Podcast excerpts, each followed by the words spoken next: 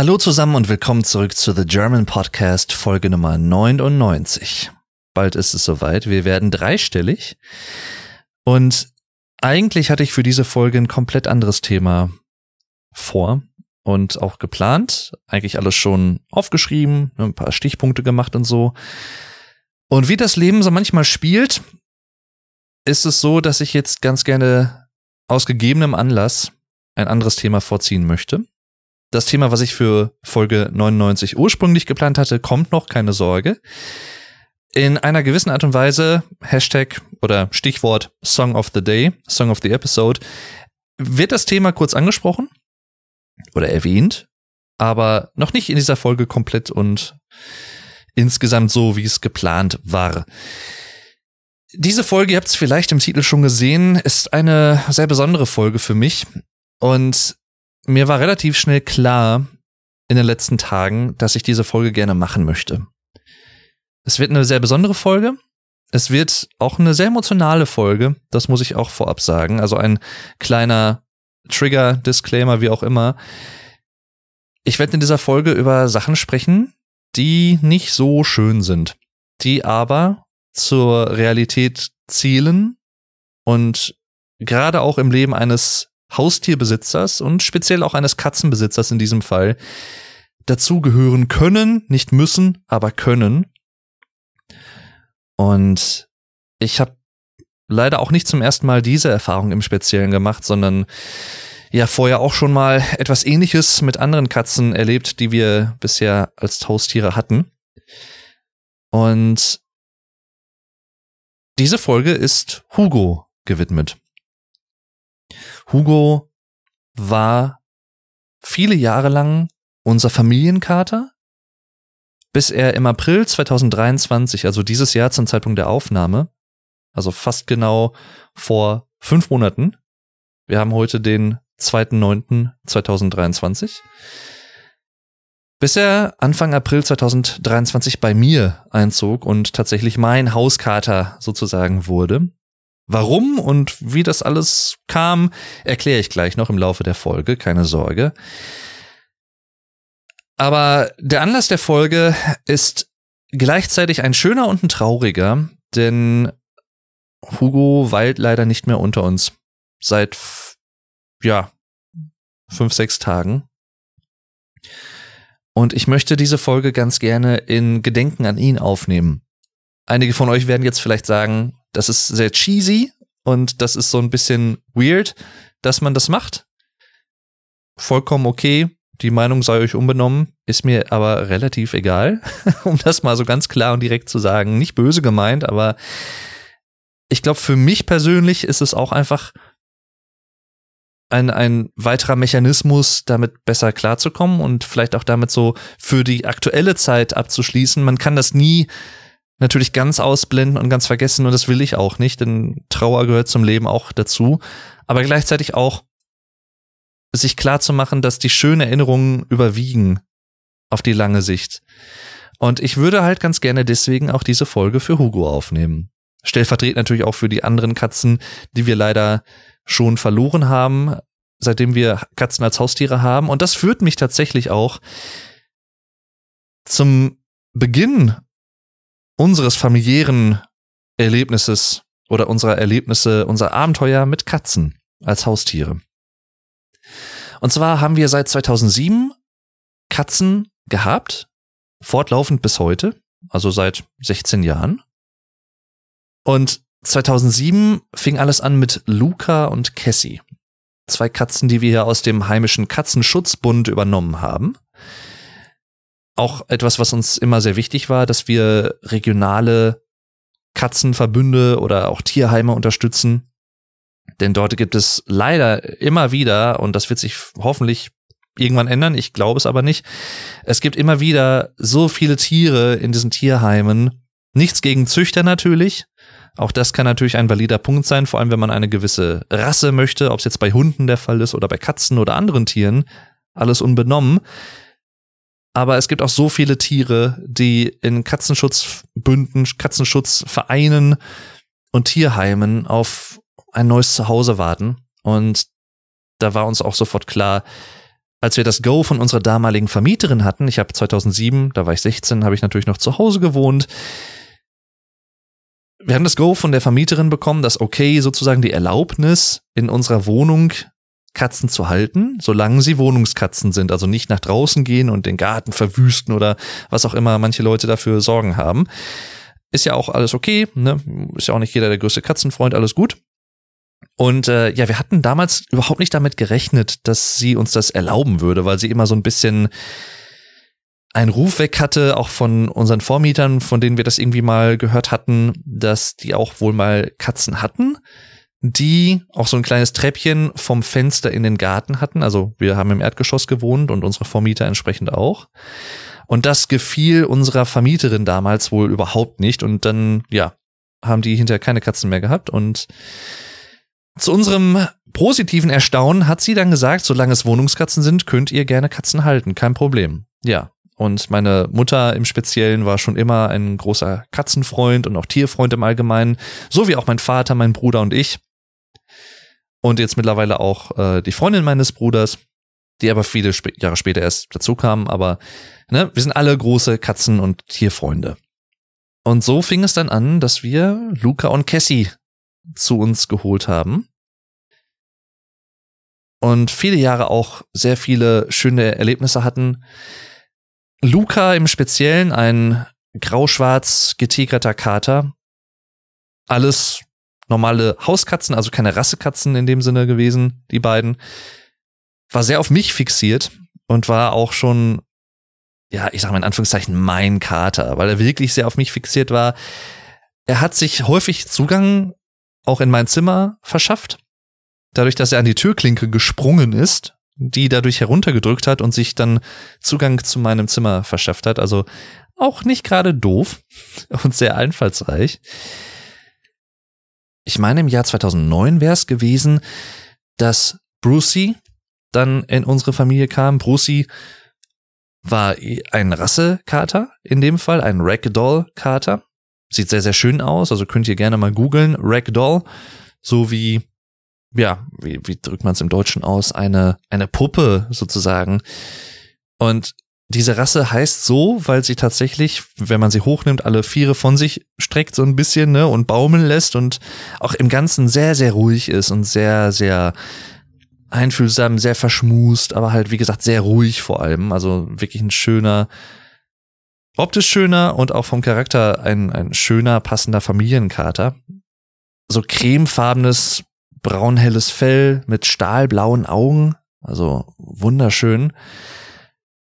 Und Brucey hat uns dann zusammen mit Luca und Cassie viele Jahre begleitet, bis dann im Jahr 2016 Luca verstorben ist wenn ich mich recht entsinne, auch an derselben Krankheit, an der letztendlich jetzt auch Hugo leider von uns gegangen ist. Und zwar FIP. FIP. Könnt ihr auch gerne mal googeln. Ich drücke das jetzt mal leinhaft aus. Ich bin kein Tiermediziner. Aber so wie ich mich da so ein bisschen eingelesen habe und wie ich das auch von meiner Tierärztin gehört habe, ist das eine mutierte Form des Katzen-Coronaviruses. Der Katzen-Coronavirus, also der feline, feline Coronavirus sozusagen, der feline Coronavirus, ist nicht zu verwechseln mit SARS-CoV-2, also mit dem Coronavirus, von dem wir jetzt alle in den letzten zwei, drei Jahren gehört haben. Ist zwar familiär sozusagen in den Viren ähnlich und auch verwandt, aber eine spezielle Coronavirenart, die unter Katzen in Katzenpopulationen vorkommt und nur da und auch unter Katzen ansteckbar ist, also nicht von Katzen auf den Mensch ansteckbar ist oder so, sondern unter Katzen. Und es ist so, auch das hat mich, als ich das das erste Mal vor einigen Jahren erfahren habe, sehr gewundert und überrascht.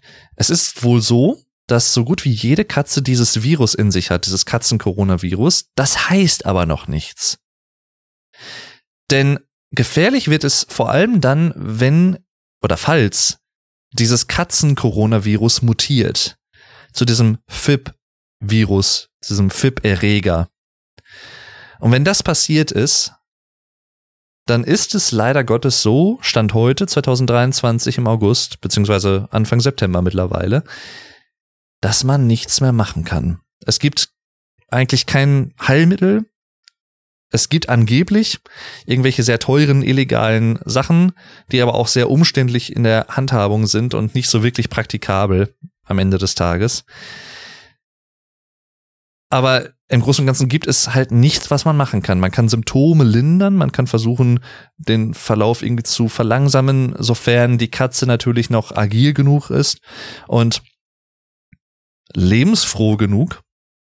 Aber man kann es halt, man kann das nicht zurückdrehen, man kann es nicht heilen. Ich hoffe sehr, das ist auch so ein Gedanke, den ich in den letzten Tagen, die sehr, sehr schwer für mich waren, immer wieder hatte. Ich hoffe sehr, dass eines Tages jemand eine Impfung, ein Impfstoff für Katzen, wie auch immer, irgendeine Art von Therapie entwickelt, die diesem Virus den Kampf ansagen. Und wirklich dann auch zu einer Heilung im besten Fall führen kann. Aber Stand September 2023 ist das leider noch nicht so. Und Luca war 2016 im Oktober die erste sehr, sehr schmerzhafte Erfahrung für mich. Wir hatten vorher auch schon mal Meerschweinchen und Wellensittiche. Also Katzen waren nicht unsere ersten Haustiere im Allgemeinen, aber eine Katze ist dann doch noch mal und das meine ich jetzt gar nicht, wie soll ich sagen, abwertend den anderen Tierarten gegenüber, die wir als Haustiere hatten. Katzen sind dann doch mal was anderes, weil sie einfach sehr viel mittelbarer um einen herum laufen, den Körperkontakt auch aktiv suchen und einfach die Bindung noch enger ist im Allgemeinen. Zumindest auch bei Wohnungskatzen. Auch bei, bei Freigängern natürlich, ne, also Katzen, die auch hinaus können und dürfen, wäre bei mir momentan sowieso nicht möglich, weil ich sehr weit oben wohne und nicht in der Nähe des Erdgeschosses, also, ne. Aber gut. Jedenfalls, das war so die erste sehr, sehr schmerzhafte Erfahrung. Aber da Luca damals in Anführungszeichen mein Kater war und sehr auf mich fixiert war, habe ich ihn auch dabei begleitet. Also es war, wenn ich mir das jetzt wieder in die Erinnerung rufe, sehr schwierig, denn man hat gesehen, wie er körperlich einfach immer weiter abgebaut hat. Er wurde immer dünner, obwohl er normal gefressen hat und Hunger hatte. Auch das so eine sehr, sehr fiese Symptomatik dieser Situation. So war es jetzt auch zuletzt bei Hugo. Er hat gut gefressen eigentlich. Nach wie vor.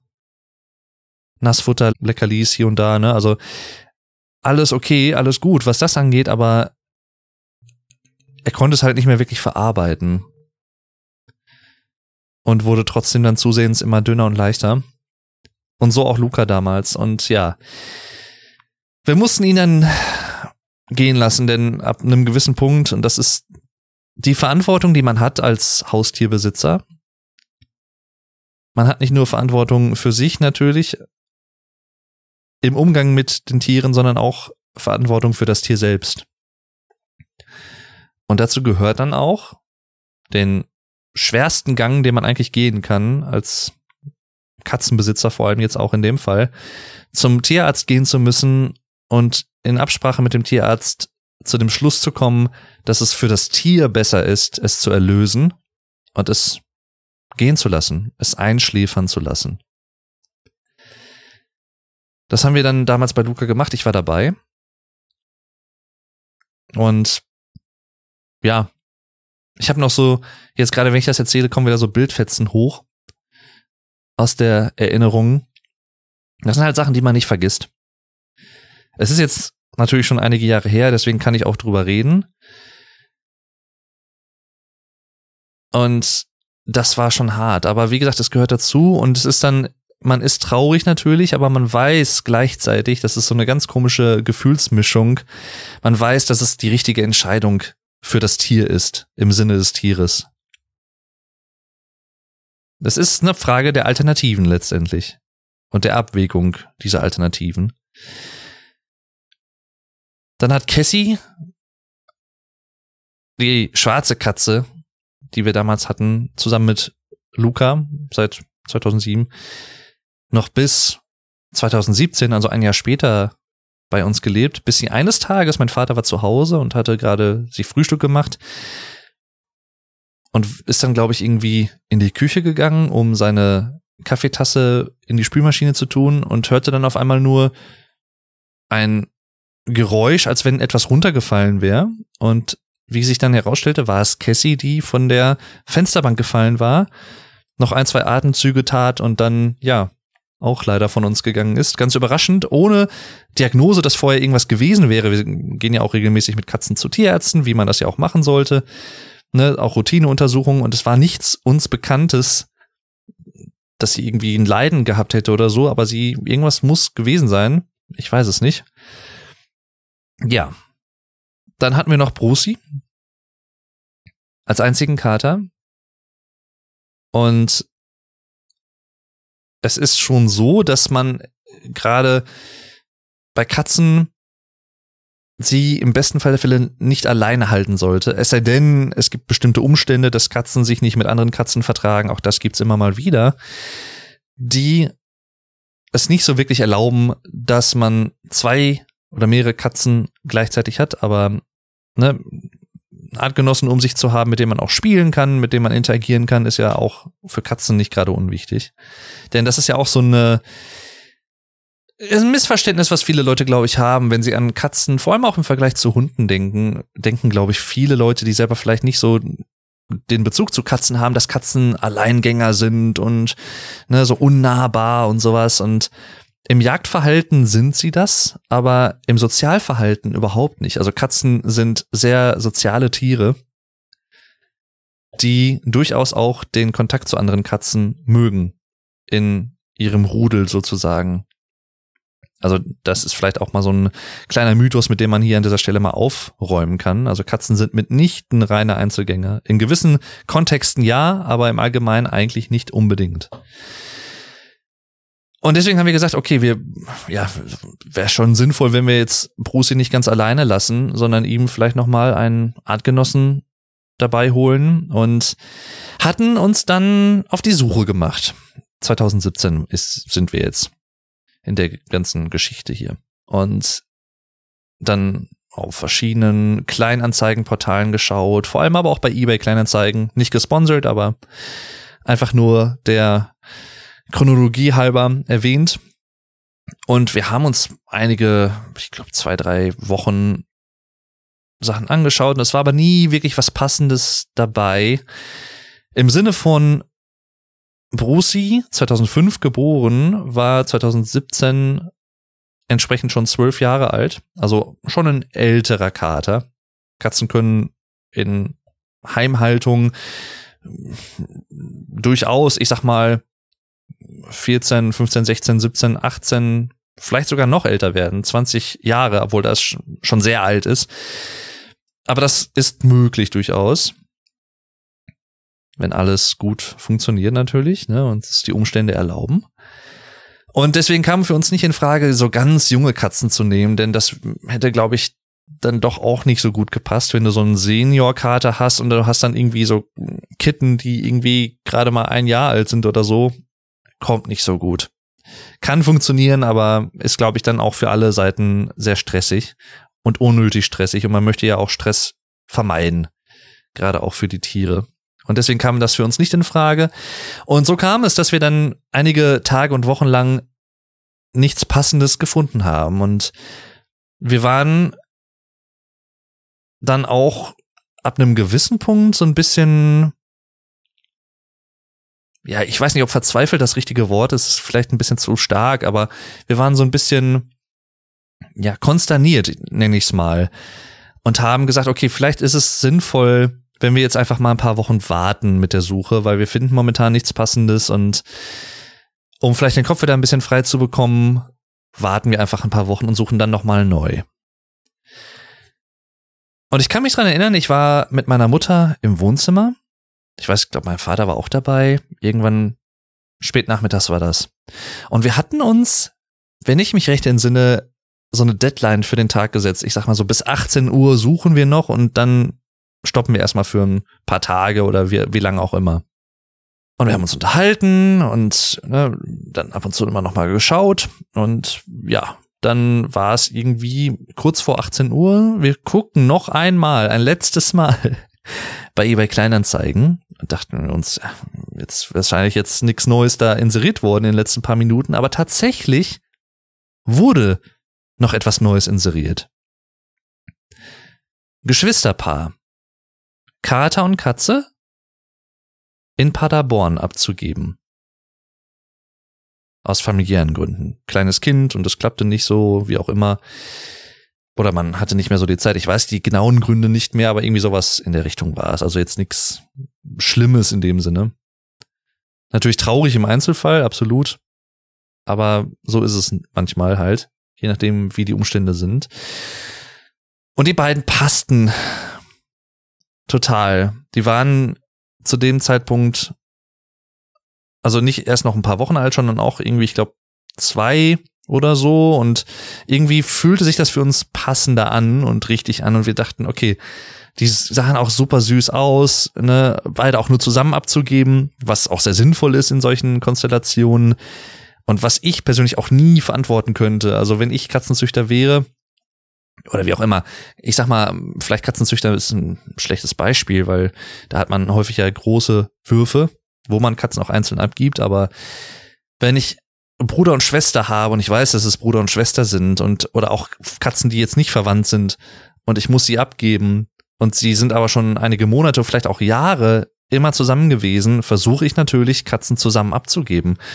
Und wenn das nicht geht, dann warte ich auf den die Person, die beide zusammennimmt und beide auch zusammen behält und lässt.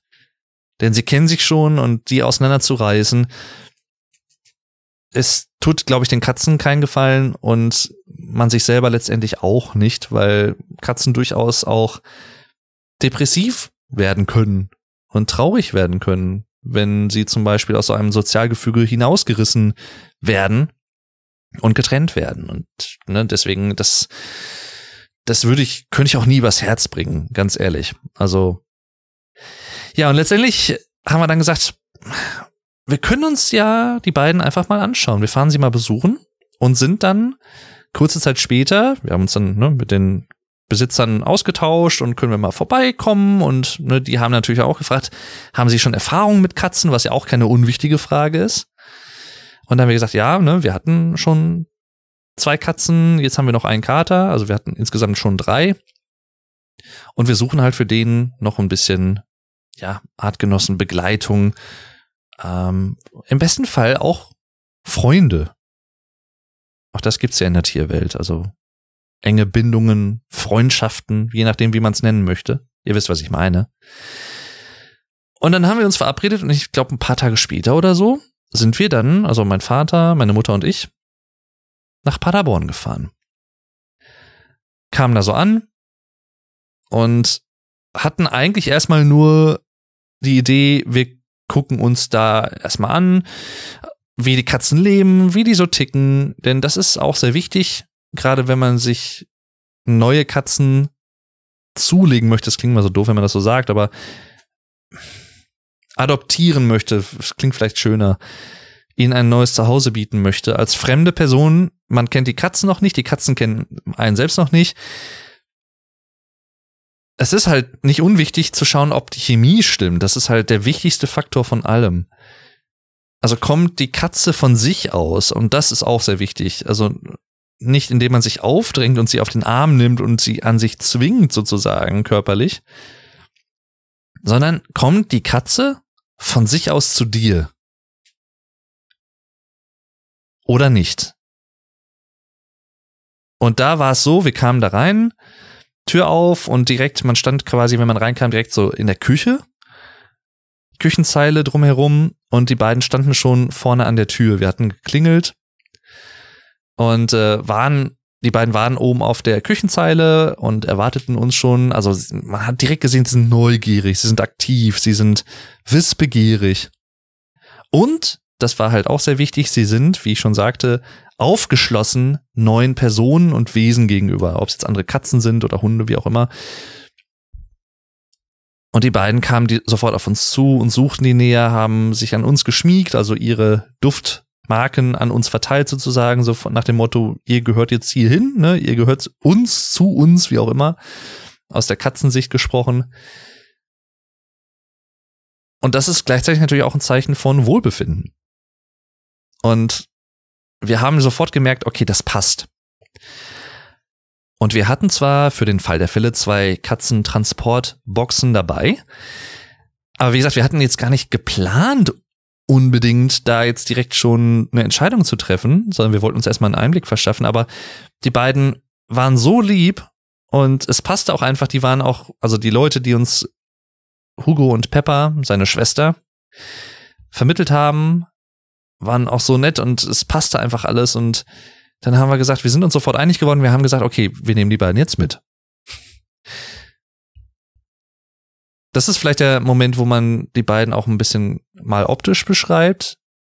Habe ich zwar in einer anderen Folge schon mal gemacht, ich glaube Folge 35 oder so, wo ich schon mal über Haustiere gesprochen habe und auch über unsere Katzen, auch über Hugo und Pepper. Hugo, ein Kater, schwarz-weiß gefleckt, hauptsächlich schwarz mit so einigen weißen Stellen und sehr markanten Augen, so grün gelblich, also sehr sehr schönes Farbenspiel. Und Pepper, eine etwas kleinere Katze, also eine weibliche Katze, braun-schwarz getigert, sehr flippig, sehr agil, nochmal einen Tacken mehr als Hugo, sehr verspielt, sehr verschmust und sie hat immer das ist auch sowas, was mir einfach immer in Erinnerung bleiben wird und uns auch allen. Sie hat halt immer so gegurrt. Also es klang, es klang wie Schnurren, aber so gurrendes Schnurren, also fast wie so eine Taube. Äh, hohes, so kann man, kann man kaum nachmachen, aber vielleicht wisst ihr, was ich meine. Vielleicht habt ihr das bei Katzen schon mal gehört. Und die beiden haben sich natürlich auch super verstanden, Bruder und Schwester. Und so wurde erzählt, dass die beiden ursprünglich auf einem Bauernhof aufgewachsen sind. Und daherkommen. Wie sie dann den Weg zu den ehemaligen Besitzern gefunden haben, keine Ahnung. Das weiß ich nicht, aber ja, wir die beiden mitgenommen, die beiden natürlich so ein bisschen aufgeregt trotzdem, weil es ja für Katzen eine sehr, also alle ungewohnten Situationen und äh, Kontexte, Situationen, die von täglichen Ritualen abweichen, sehr stressig sein können. Wir haben die beiden mitgenommen, ne, Katzentransportboxen hinten, ich glaube, einer war vorne, ich glaube, das war Pepper in der Transportbox und einer war hinten bei mir. Das war Hugo, wenn ich mich recht entsinne. Die beiden natürlich uns auf der Fahrt viel erzählt, also immer miaut. Auch ein Phänomen, was viele Katzenbesitzer kennen, vor allem wenn es zum Beispiel zum Tierarzt geht. Auf der Fahrt dahin und auch zurück, dann wird immer viel erzählt. Und da sind Katzen dann sehr gesprächig. So wie die beiden auch. Und wir haben damals noch in der alten Wohnung gewohnt. Ich kann mich dran erinnern, wir sind nach Hause gekommen und hatten vorher auch, ne, dadurch, dass wir schon Katzen hatten, eigentlich alles vorbereitet. Katzenklos standen schon bereit. Futter und so weiter und so fort. Und dann haben wir die beiden, es war schon mittlerweile früher Abend, dann aus den Transportboxen herausgelassen. Die beiden haben dann die ganze Wohnung nach und nach erkundet und ich habe das Ganze gefilmt. War eine spontane Idee von mir. 2017. Ihr könnt den Vlog dazu, also das Video, was ich gefilmt habe von den ersten Momenten in der neuen Wohnung und in unserem damaligen Zuhause, könnt ihr gerne auch in den Show Notes finden. Ich packe euch den Link da mal rein. Ein sehr, sehr schönes Dokument und ich, ich bin einfach jemand, der sowas sehr wertschätzt, wenn man sowas aufnimmt, so oder sowas festhält irgendwie, ob es jetzt in Bildern oder in Videoform ist. Solche ersten Momente, solche eindrücklichen Momente solche schönen Momente letztendlich ja auch, ne? Und äh, die auch einen oder die mir auch in den schlimmsten Zeiten jetzt auch gerade aktuell auch so ein bisschen Trost spenden und mich wieder an die schönen Momente zurückerinnern lassen. Natürlich, wenn es gerade noch so frisch ist, die Trauer, dann ist es schon schwierig, sowas zu sehen, weil es dann einfach noch zu sehr weh tut. Aber ich glaube, perspektivisch ist das durchaus etwas, woran man sich auch bisschen klammern kann, woran man hier und da, wenn es wirklich dann, wenn der, die Trauer nochmal hochkommt, woran man sich so ein bisschen halten kann. Und ich, wie gesagt, ich bin froh, dass ich es gemacht habe. Und ja, die beiden haben sich gut eingelebt, haben sich auch mit Brusi gut verstanden. Das auch sehr wichtig ist. Das war natürlich eine Sache, die wir ausprobieren mussten. Hat alles geklappt. Also die haben sich dann zu dritt auch gut verstanden.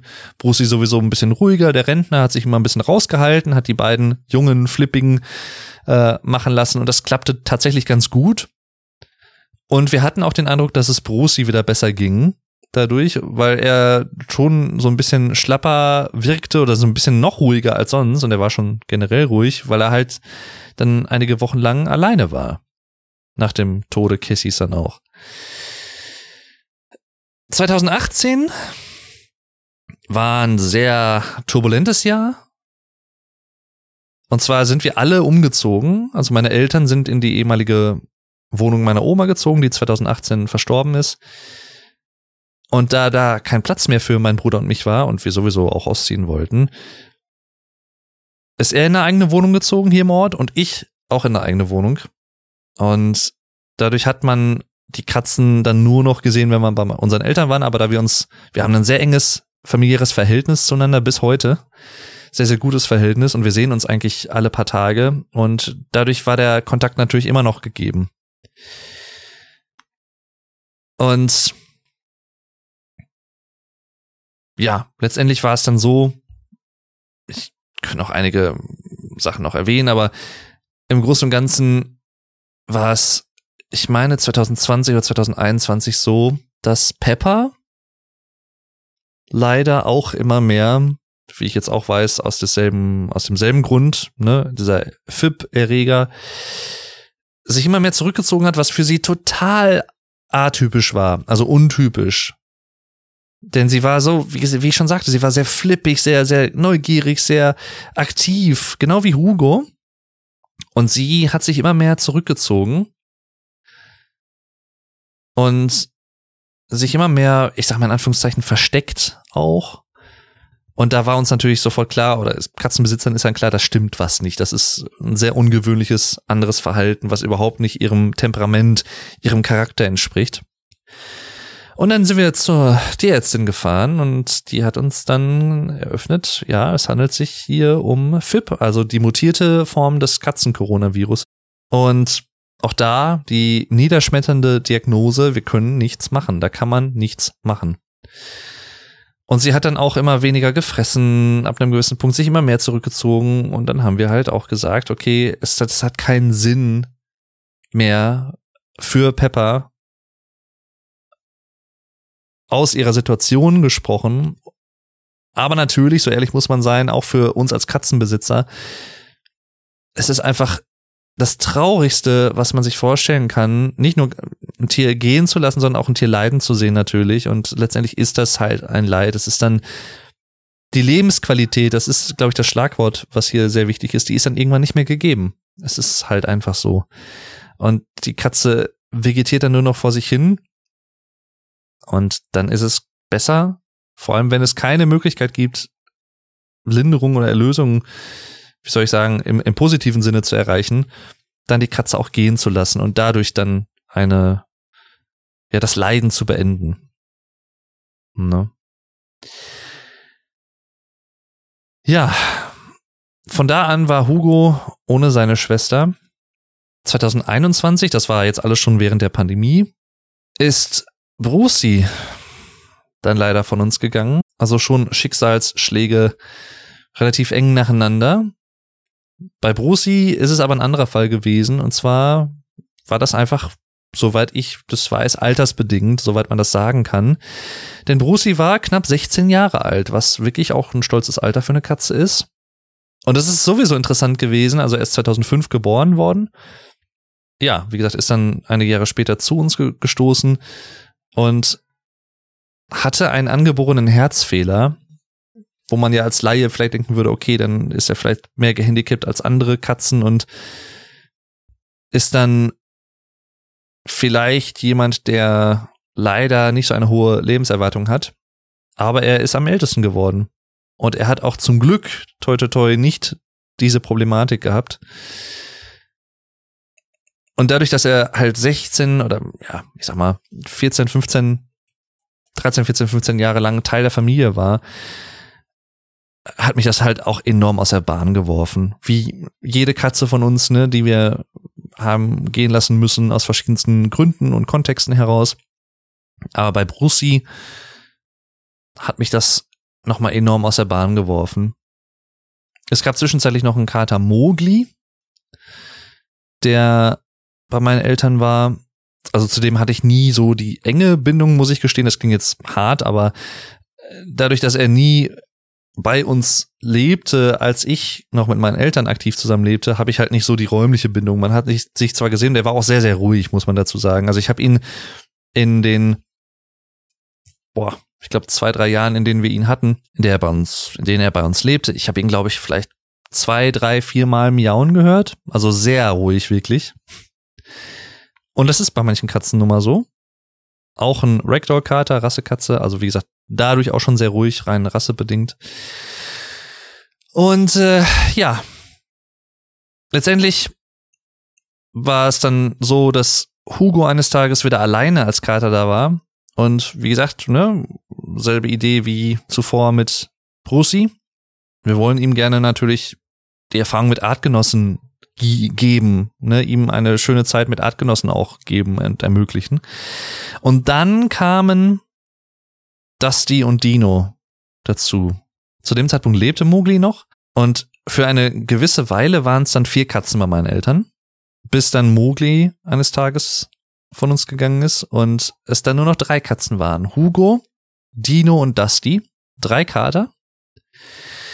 Und jetzt kommen wir so langsam zu dem Moment, 2022 ist es jetzt, dass sich nach dem Tode Moglis die Gruppendynamik geändert hat. Auch das gibt es tatsächlich bei Katzen. Und leider nicht so, wie man es sich wünschen würde, dass die drei noch vielleicht enger zusammenwachsen, sondern dass Dino und Dusty, auch zwei Brüder, Hugo immer mehr in die Enge gedrängt haben und ja, ihn eingeschüchtert haben. Man könnte sagen, ihn gemobbt haben. Und das natürlich überhaupt nicht schön war. Und das, das, wir hatten halt verschiedene Sachen versucht, die beiden oder die drei, muss man sagen, vielleicht ein bisschen wieder gegenseitig anzunähern mit Leckerli oder was, ne? Und in gewissen Situationen konnten sie auch nebeneinander dann agieren. Also wenn es zum Beispiel Futter gab oder so, war das jetzt nicht das Problem, aber im Alltag im Normalen. Und Hugo hat sich auch immer mehr zurückgezogen, was auch nicht seinem Naturell entsprach, weil wie seine Schwester Pepper, ich, wie ich es eben schon sagte, war er auch eigentlich sehr neugierig, sehr aktiv, immer gerne rumgelaufen und auch immer die Nähe zu uns gesucht und das wurde halt immer weniger und 2023 wurde es dann immer schlimmer. Anfang 2023. Bis wir gesagt haben, das geht so nicht mehr. Wir müssen was machen.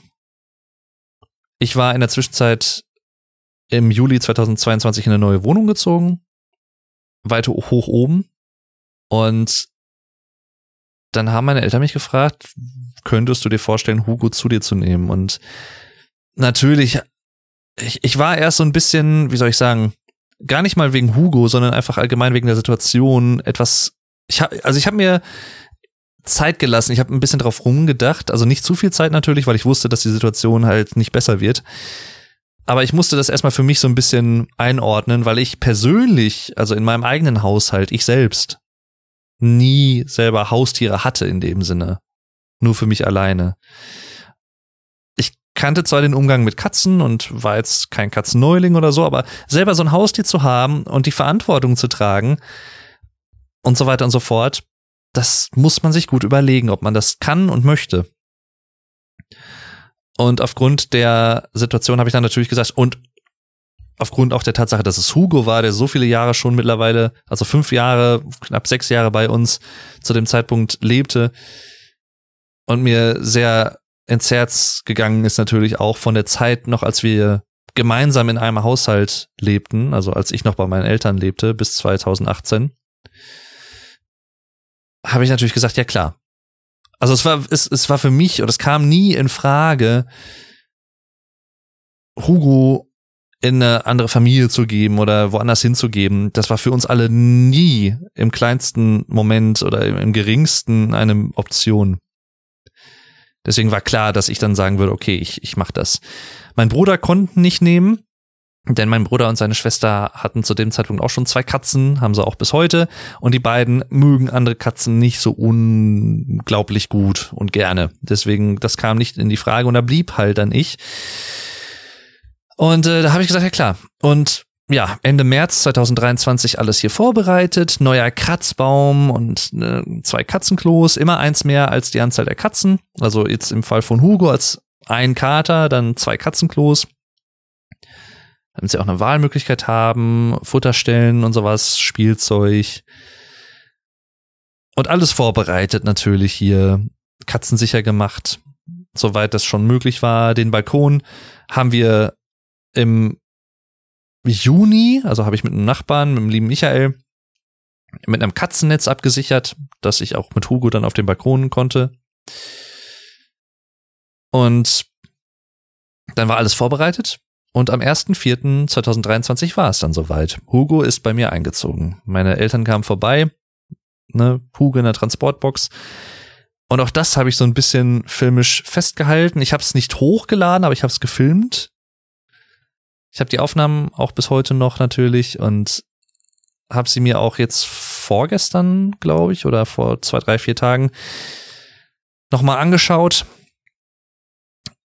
War schon sehr emotional natürlich noch und das ist auch bis heute ungelogen. Und ja, es ist halt schön zu sehen, wie Hugo dann sich die neue Umgebung so ein bisschen erschließt, alles mal abgeht und natürlich dann auch so ein bisschen die ganze Gegend für sich einnimmt, also sich zum Beispiel auch an ein Stuhlbein so ein bisschen schmiegt, ne, auch da seine Duftstoffe verteilt von wegen, das ist mein Revier jetzt und äh, er hat es dann auch relativ schnell, also ich sag mal so nach ein, zwei Wochen komplett, glaube ich, angenommen. Die ersten ein, zwei Wochen, da war es immer noch so ein bisschen skeptisch oder war was noch so ein bisschen tricky, weil ja, Katzen sich auch natürlich unterschiedlich schnell an solche neuen Umgebungen gewöhnen. Und es ist für Katzen immer Stress und für Tiere immer Stress, in so neue Umgebungen zu kommen.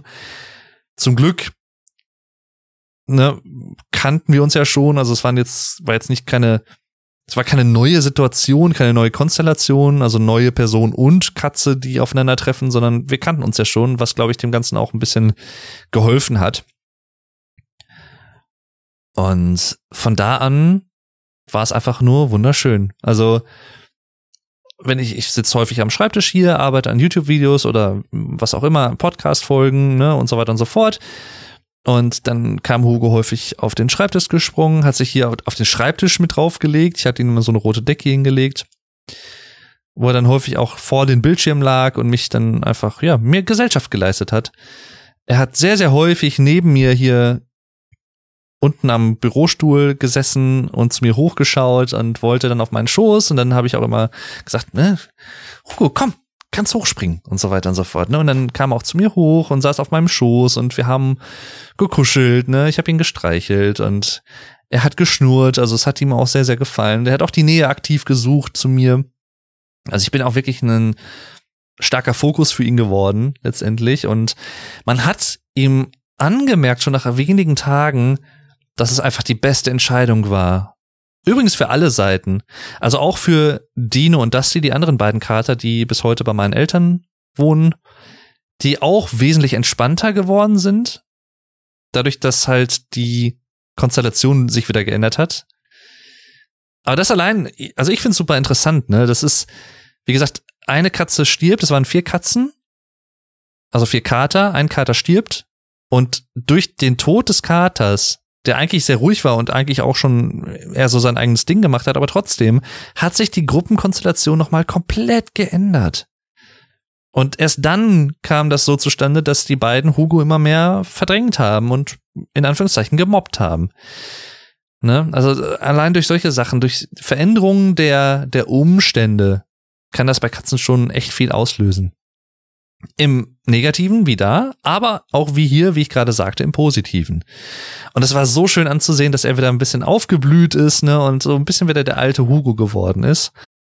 Ich war dann tagsüber in, unter der Woche arbeiten, ne, bis halb vier und kam dann wieder hin und immer wenn ich dann nach oben kam hier und Tür aufschloss, kam er schon zur Tür gelaufen oder war schon an der Tür ich habe den ersten Tag tatsächlich, das zweite, vierte müsste das gewesen sein, gefilmt. Ich habe so eine Katzen, so eine Haustierkamera, wo ich quasi von überall immer sehen konnte, was er macht. Ich habe die im Wohnzimmer aufgestellt, gerade für die ersten Tage, damit ich immer sehen konnte, ob es ihm gut geht, ne, ob es irgendein Problem gibt oder so. Weil ich bin schon auch jemand, der das natürlich bestmöglich für in dem Fall Hugo auch bewerkstelligen wollte. Und äh, das war sehr hilfreich. Und da konnte ich auch dann Fotos über die Kamera machen zum Beispiel und so und dann aber auch live sehen, was er gerade machte. Ob er auf der Fensterbank saß und nach draußen geschaut hat oder ob er geschlafen hat, gefressen hat, wie auch immer. Wo er lag, auf dem Sofa oder im Kratzbaum ganz oben, wo er immer sehr gern gelegen hat, in der obersten Etage sozusagen. Und ähm, da konnte ich halt auch sehen, wie er erst auf dem Sofa lag. Ich kam nach oben. Ich hatte den Schlüssel ins Schloss meiner Wohnungstür getan, hatte umgedreht und auf einmal gingen die Ohren hoch bei ihm.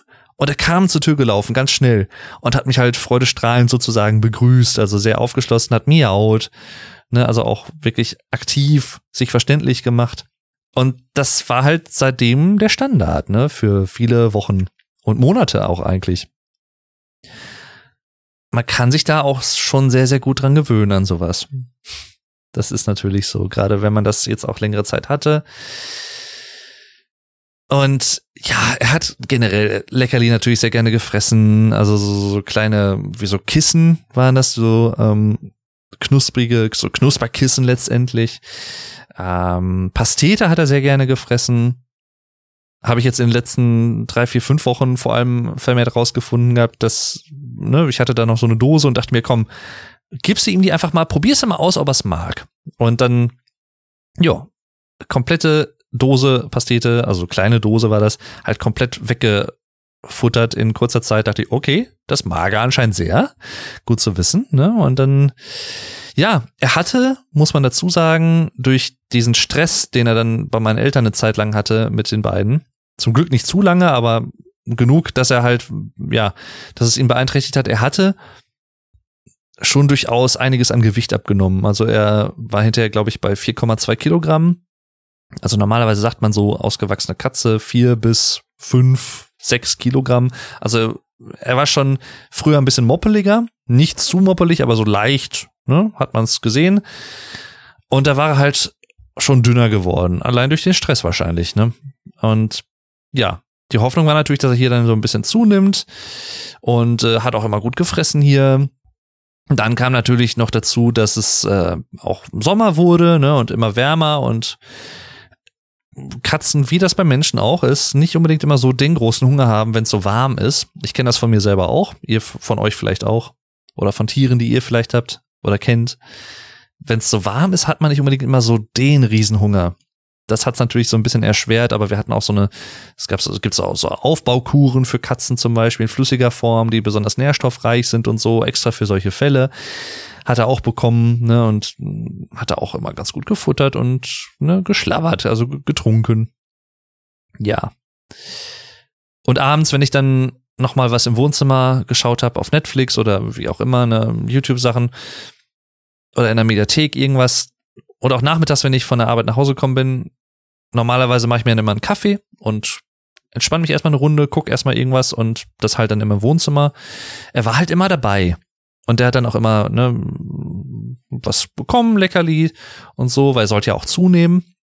Nicht zu viele, aber schon durchaus ein bisschen was. Und abends lag er halt meistens dann auch auf mir drauf, ob es mit Decke war oder ohne. Und das war sowas, was typisch Hugo war. Und was mein Vater auch in guter Erinnerung hat, als er noch, als Hugo noch bei meinen Eltern gelebt hatte, war Hugo sehr auf meinen Vater bezogen auch, gerade auch abends auf dem Sofa, wenn die beiden noch, ne, auch TV geschaut hatten, meine Eltern und mein, also meine Mutter und mein Vater. Da kam Hugo meistens auf den Schoß meines Vaters gesprungen und hat sich dann auf den Oberkörper sozusagen gelegt, also Pfoten quasi auf die Schultern oder bis an die Schultern heran und fast face to face, also im Angesicht zu meinem Vater, ne, und sie wirklich die körperliche Nähe aktiv gesucht. Und ja, auf meinen Vater sozusagen dann draufgelegen oder drauf gesessen, so halbe halbe, ne, Pfoten eine Pfote auf die eine Schulter, die andere Pfote auf die andere Schulter, als wenn er sich so festhalten wollte. Und äh, ja, hat das halt total genossen. Das war halt so ein Ritual zum Beispiel. Und sowas ähnliches hatte Hugo auch bei mir gemacht, als er dann bei mir wohnte. Lag auf mir drauf und äh, suchte halt auch die Nähe. Ich musste ab und zu immer ein bisschen gucken. Er hat sich dann auch teilweise so ein bisschen festgekrallt. Ähm, am T-Shirt was ich anhatte. Äh, da musste ich dann immer gucken, wenn er aufstehen wollte. Dann hing er manchmal so ein bisschen fest mit den Krallen, da musste ich ihn immer kurz befreien, aber ja, ne, nichts Tragisches oder so. Und einfach ein super lieber Kater, der neugierig war, der aufgeschlossen war, auch das übrigens eine Qualität, die ich an Hugo wie auch an Pepper und an vielen anderen Katzen, die wir hatten, enorm geschätzt habe. Sie waren auch Fremden gegenüber sehr aufgeschlossen. Also ob es jetzt mein Nachbar war, der mir bei ein, zwei handwerklichen Sachen geholfen hat. Wie gesagt, wir hatten dann im Juni noch ein Katzennetz an meinem Balkon angebracht, damit wir, also damit ich mit Hugo auch sicher auf den Balkon konnte. Das hatte ich mich vorher nämlich nicht getraut, weil, wie gesagt, wir wohnen, also ich wohne relativ weit oben und das kann dann schnell ins Auge gehen und das möchte ich da einfach natürlich nicht. Und deswegen hatten wir das abgesichert. Und äh, dann sind wir auch des häufigeren, Hugo und ich, dann auch auf dem Balkon gewesen und haben uns da dann so ein bisschen die Sonne, die Abendsonne dann nochmal angeschaut und das genossen, ne, draußen zu sein und so, die frische Luft und alles. Und mein Nachbar hat einen jungen Sohn, der ist jetzt, glaube ich, glaube zwei Jahre alt oder so, plus minus. Und äh, natürlich auch deswegen so ein bisschen flippig und sowas alles. Die haben selber keine Haustiere und deswegen ne, kennt jetzt keine Katzen so wirklich. Und äh, aber auch hier, als, als mein Nachbar mit seinem Sohn dann einmal hier war, zum Beispiel vor einigen Wochen, Hugo kam sofort an. Der hat nicht das Weite gesucht, der hat den Kontakt gesucht, der, der ließ sich streicheln, der war neugierig, der war aufgeschlossen, der war einfach nett. Der war einfach freundlich, ein freundlicher, aufgeschlossener Kater. So, wie man sich das eigentlich nur wünschen kann. Also wirklich im besten Sinne ein Freund. Und freundlich aufgeschlossen. Und so habe ich Hugo immer erlebt. Selber hier bei mir auch. Und wir hatten natürlich dadurch, dass wir, dass ich hier mit Hugo in meiner Wohnung lebte, auch nochmal eine, noch eine engere Bindung aufgebaut als, ja, die Male, wo ich ihn dann natürlich immer regelmäßig bei meinen Eltern sehe, aber oder gesehen habe, bevor er bei mir eingezogen ist. Aber es ist dann noch mal was anderes, wenn man sich täglich sieht und natürlich auch dann immer ja rund um die Uhr da ist. Also er hat auch gerne zum Beispiel vom, vom Wasserhahn getrunken und sowas. Es ist auch so ein, so ein Spleen, den einige Katzen haben, dass sie fließendes Wasser lieber trinken oder interessanter finden als stehendes Wasser. Weshalb ich auch hinterher noch so, einen so einen Katzentrinkbrunnen gekauft habe, so einen elektrischen, der immer läuft, so, ne, und dann sowas nehmen Katzen häufig, nicht immer, aber häufig sehr, sehr gerne an. Und so auch Hugo. Und äh, ja, wie gesagt, einfach, einfach ein super, super liebes Tier.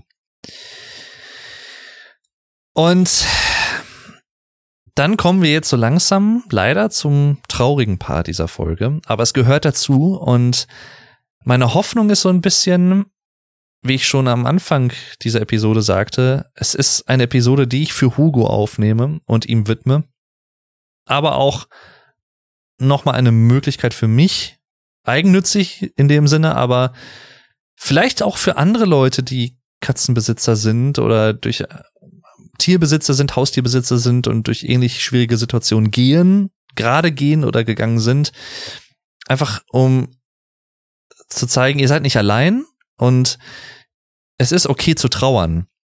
Das ist immer so eine Sache, die für mich sehr wichtig ist in verschiedensten Situationen, auch mit Freunden oder so. Es ist okay, Emotionen zu zeigen und sie nicht zu unterdrücken, auch wenn es traurige Emotionen sind und negative Emotionen, eben in Anführungszeichen.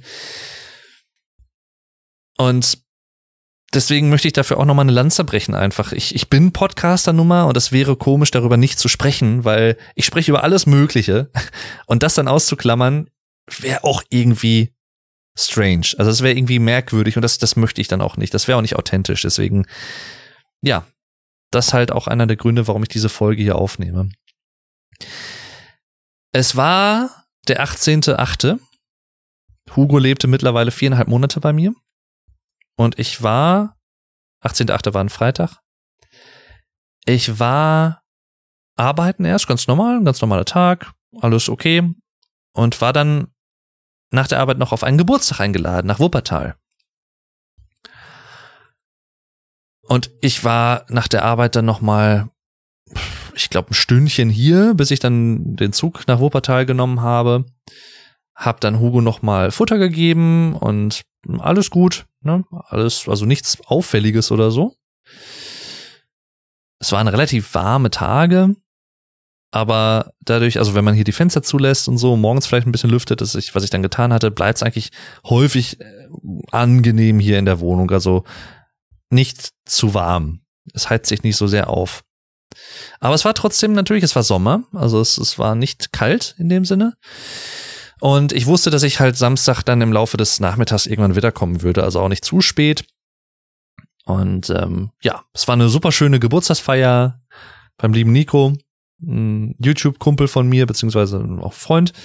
Ähm, auch viele Leute, die ich kannte, die da waren und dann auch ein, zwei Leute, die man neu kennengelernt hat. Man hat sich gut unterhalten und ne, wie halt so eine Geburtstagsfeier ist. Man trinkt, man spricht und hat Spaß. Wir hatten uns Pizza bestellt und das Ganze ging bis, ich glaube, halb sieben Uhr morgens. Also wir haben wirklich durchgemacht, so ein bisschen äh, Spaß gehabt, bis wir dann halt schlafen gegangen sind und äh, ich bin dann mittags rum abgehauen, weil ja, war immer eine stündliche Zugfahrt von dort aus und äh, ich wollte dann halt auch nicht zu spät zu Hause ankommen und war dann irgendwann, ich glaube, wann war ich zu Hause? Um drei oder so, also 15 Uhr nachmittags. Samstag dann, einen Tag später, 19.8. Und ich kam nach Hause und äh, hatte gesehen, Hugo hatte zwar gefressen, ganz normal, also aber schon ein bisschen weniger irgendwie. Und ich dachte mir, okay, vielleicht liegt es an den Temperaturen oder so. Und dann erstmal durchgelüftet natürlich. Und Hugo wirkte, also er kam noch an die Tür, als ich die Tür hier aufschloss, aber er wirkte so ein bisschen ruhiger. Und ich dachte, hab mir nichts dabei gedacht, dachte mir, okay, das ist halt vielleicht einfach das Wetter und so. Dann macht man ja, ist man häufiger ja mal ein bisschen schlapp und so, ne, auch selber. Und dann wurde es Sonntag, Tag später, und Hugo war immer noch so schlapp und ich, da hatte ich mir schon gedacht, irgendwie, weiß ich nicht, wundert mich, weil es ist eigentlich nicht so sein Naturell. Er war jetzt nicht so total flippig und aufgedreht, aber halt aktiv, sag ich mal, ne? Also auch häufig hier rumgeschlendert durch die ganzen Räume und sowas und ne, sich immer seine verschiedenen Orte gesucht, auch zum Schlafen, weil Katzen schlafen sehr, sehr viel. Plus minus 16 Stunden am Tag ist keine Seltenheit. Es ist so bei Katzen. Ganz normal. Und halt auch immer an verschiedenen Orten und meistens dann immer so plus minus halbe Stunde oder was, ne? Und dann wieder an anderer Ort, dann sind sie wieder wach, dann schlafen sie wieder, so, ne? Katzen halt. Und dachte, okay, das behältst du mal im Auge und dann, ne, auch nach wie vor nochmal gefressen und alles, aber halt ein bisschen ruhiger. Und hatte mir halt schon so ein bisschen Sorgen gemacht, weil das war halt untypisch für ihn und halt dann auch ein bisschen weniger tatsächlich gefressen und ich dachte mir, hm, irgendwie war sowieso geplant, mal mit ihm zum Tierarzt einfach mal so ein Checkup zu machen, ne, Blutuntersuchungen, also war jetzt nichts bekannt, was er jetzt irgendwie gehabt hätte oder so, wo wir jetzt gedacht hätten, das ist jetzt gefährlich für ihn oder ne, da, da müssen wir was machen. Da war nichts bekannt, toi toi toi. Aber dachten wir, komm, einfach zur Sicherheit vielleicht noch mal eine Blutuntersuchung und so ein Checkup machen lassen. Und wir hatten dann einen Termin für Mittwoch bekommen. Also wir, mein Vater und ich, bin mit meinem Vater dann da hoch. Und ähm, ja, bis Mittwoch war halt schon eine längere Zeit und gerade Sonntag dann auch im weiteren Verlauf des Tages und Montag war es mir echt unwohl mit ihm, weil es, es zunehmend sich zurückgezogen hat. Und wie gesagt, das ist immer schon ein alarmierendes Zeichen bei Katzen. Vor allem, wenn sie es normalerweise nicht so stark machen oder so, so aktiv wie er es auch vorher nie gemacht hatte. Und da dachte ich schon, oh, Mittwoch erst. Und ich hatte jetzt schon gedacht, okay, vielleicht ist es gut. Na, ich hatte am Sonntag mit meinen Eltern telefoniert und so. Wie würdet ihr es machen? Ein bisschen Meinung eingeholt und so. Und vielleicht kriegen wir ja Montag direkt einen Termin beim Tierarzt oder so oder können vorbeifahren. Und hatte mir mein Vater dann Montag, als ich auf der Arbeit war, Bescheid gesagt, wir haben einen Termin für Mittwochnachmittag bekommen Ich glaube 17.30 Uhr war es oder so. Vorher war nichts zu machen, alles schon voll. Ich dachte mir, oh, toll. Ja, super. Aber gut, hilft nichts. Ähm, und ich dann halt auch immer auf, ne, kam nach Hause und da fiel mir schon auf, auch sehr ungewöhnlich, Hugo kam nicht mehr an die Tür. Was er sonst immer gemacht hatte eigentlich. Also im Normalfall. Wenn er jetzt nicht, äh, ein, zwei Mal hat das nicht gemacht, wo er halt tief und fest am Schlafen war oder so und dann, ne, war er halt erst so schlaftrunken noch und kam deswegen nicht an die Tür. Hatte mich da aber dann direkt begrüßt, aber Hugo kam nicht mehr so wirklich an die Tür. Sehr ungewöhnlich. Und er suchte halt immer wieder so ein bisschen Rückzugsort hier im Büro. Hatte sich so, ich habe zwei Relaxers hier stehen, die so ein bisschen auch äh, so ein, zwei Überwurfdecken haben. Und der hatte sich dann auch immer darunter so ein bisschen versteckt, ne, oder zurückgezogen. Aber das war mir halt wirklich nicht koscher, das war mir nicht geheuer.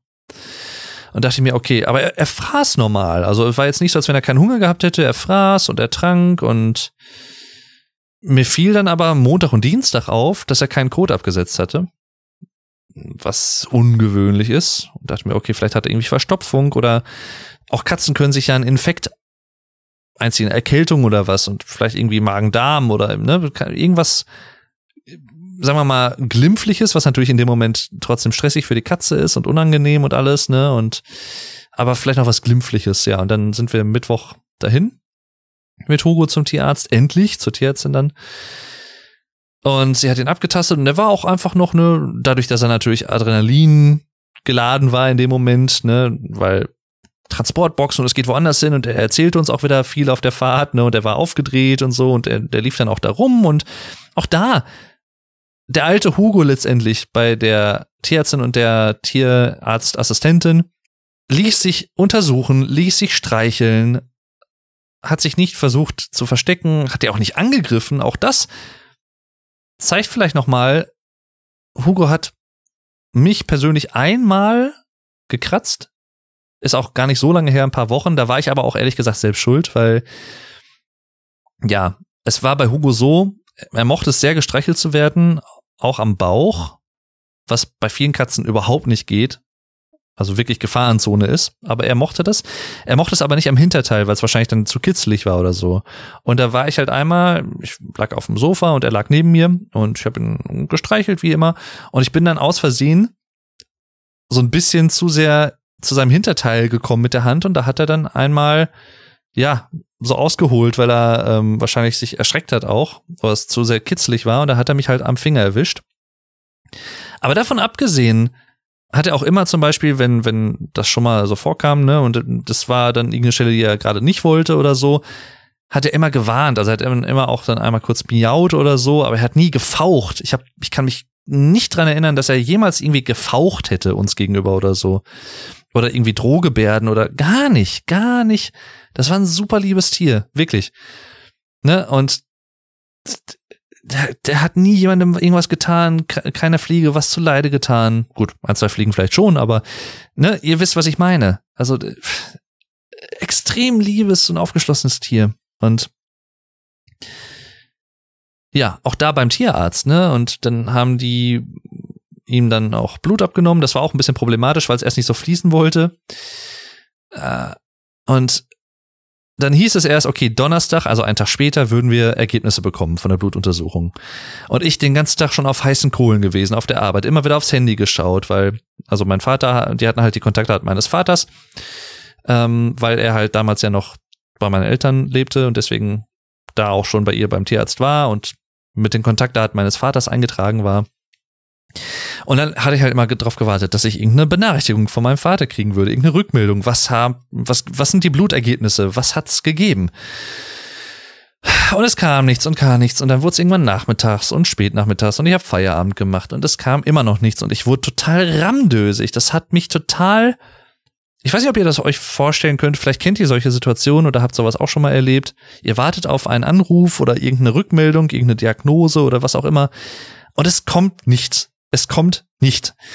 Und das hat mich total wirsch gemacht. Ich, ich, bis zu dem Punkt, dass ich auch teilweise mich nicht mehr so auf Sachen wirklich konzentrieren konnte, weil ich halt immer mit den Gedanken da war und immer gewartet habe, okay, jetzt lass bitte das Telefon klingeln, hoffentlich irgendwas Gutes sein und irgendwie nur ein normaler Infekt oder was, ne? Und dann hieß es irgendwann, ich glaube halb sieben abends, ich dachte mir, haben die jetzt überhaupt noch offen? Und dann äh, hatte ich mit meinem Vater telefoniert, hatte ihn angerufen und mein Vater sagte mir dann, ja, heute gibt's da keine Ergebnisse mehr, haben sie nicht mehr geschafft, aber morgen. Da dachte mir, ja, ja, toll. Ja. Und dann Freitag. Ein, noch ein Tag später. Hugo wurde immer abwesender in der Zeit. Also bis zu dem Punkt, und das ist mir so, ich glaube auch ab Freitag, Donnerstag, Freitag aufgefallen, dass er sehr wackelig ging. Also er, er wie, wie als wenn er so schwindelig wäre und so ein bisschen taumelte, als wenn er betrunken wäre, vielleicht so nach dem Motto. So sah es aus. Also er konnte sich nicht, er konnte sich noch auf beiden halten und konnte auch noch gehen und alles, aber er war halt sehr, er schwankte sehr beim Gehen, was auch sehr unüblich war. Und er war dann halt häufig dann hier bei mir im Büro, ne, hat sich unter der Decke versteckt, aber auch häufiger dann im Wohnzimmer auf den Stühlen unterm Tisch, auf den Sitzflächen sozusagen, hat sich da hingelegt und zurückgezogen. Auch so ein bisschen im Schatten, ne, also auch angenehmer, ähm, was die Temperaturen anging. Und das hat mir dann natürlich auch echt Angst gemacht, weil ich dachte mir, das, das, das, das irgendwas passt hier nicht, irgendwas ist da los. Und ich hatte halt deswegen auch schon für mich persönlich als wahrscheinlich erachtet, dass etwas nicht so Schönes bei der Diagnose rauskommen könnte.